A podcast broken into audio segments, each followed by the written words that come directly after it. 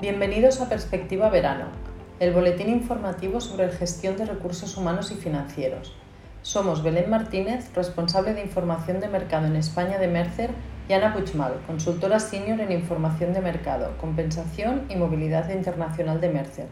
Y queríamos compartir con vosotros nuestro artículo sobre el coste de vida y la guerra por el talento en la movilidad internacional. Según el informe anual de coste de vida 2022 de Mercer, la guerra en Ucrania y el consecuente aumento de la inflación ha añadido más incertidumbre al mercado laboral internacional, complicando la gestión de los empleados desplazados a otros países. La fluctuación de los tipos de cambio y la irrupción del teletrabajo completan los principales parámetros que están reconfigurando la estrategia de movilidad internacional de los asignados internacionales.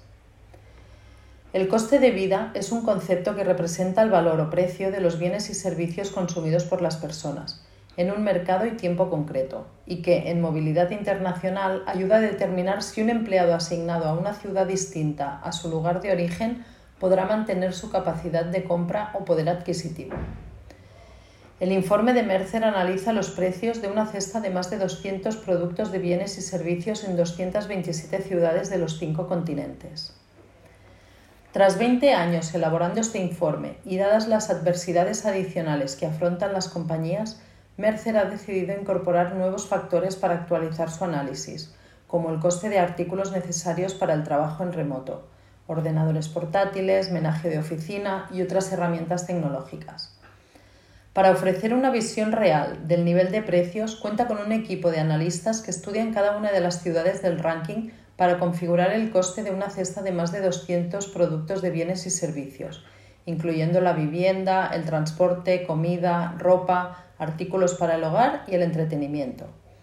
Tomando como referencia de ciudad de Nueva York, por encima de la posición 100 se sitúan las ciudades más caras y por debajo las más económicas. En este contexto, el bienestar financiero de los empleados se consolida como elemento clave para atraer el mejor talento, esta incertidumbre complica aún más la actual batalla por el talento que está experimentando el mercado. Las organizaciones necesitan más que nunca disponer de datos precisos y fiables para poder definir una estrategia sólida con unos paquetes retributivos acorde con las circunstancias. Las condiciones económicas y laborales están cambiando más rápido que nunca, de manera que las compañías necesitan mayor precisión para ajustar los costes de sus asignaciones internacionales y, a su vez, poder ofrecer a sus empleados unos paquetes de compensación competitivos. Si vamos al detalle de las ciudades destacadas en el ranking, a nivel local, Madrid y Barcelona ocupan la posición 90 y 78 respectivamente, y se sitúan entre las ciudades de Europa más atractivas para compañías multinacionales en busca de destinos competitivos para sus expatriados.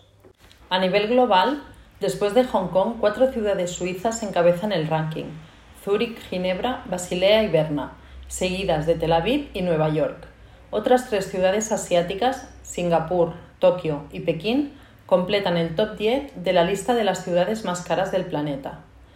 Los empleados expatriados son remunerados aplicando el nivel de precios para mantener su nivel de vida y capacidad adquisitiva.